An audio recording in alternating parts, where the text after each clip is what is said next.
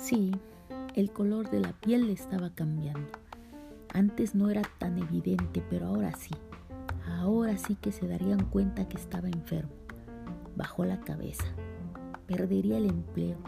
Nadie quiere que un tipo con cara de enfermo toque su cuerpo.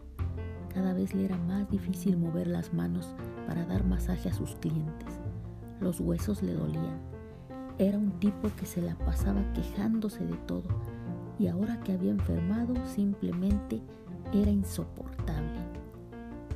Avanzó un poquito para llegar al excusado y se desplomó.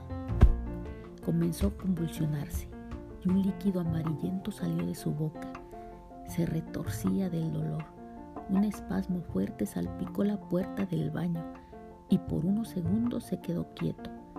Había vomitado un sombrerito rojo. De nuevo espasmos y un cuerpo largo resbaló por su garganta para salirse por la boca. Mm, hola, dijo la solitaria con voz nasal y acto seguido se sacudió para quitarse la baba viscosa olor a vómito. Mm, descuida, ya me marcho. La verdad no fue muy bueno vivir dentro tuyo. Comes puras cochinadas. Estoy algo desnutrida. Tomó su sombrero y se fue por el hoyo de la coladera. Pasaron un par de segundos y volvió a asomar la cabeza. Oye, un consejo. Deja de quejarte tanto de la vida, hombre. Si que eres odioso.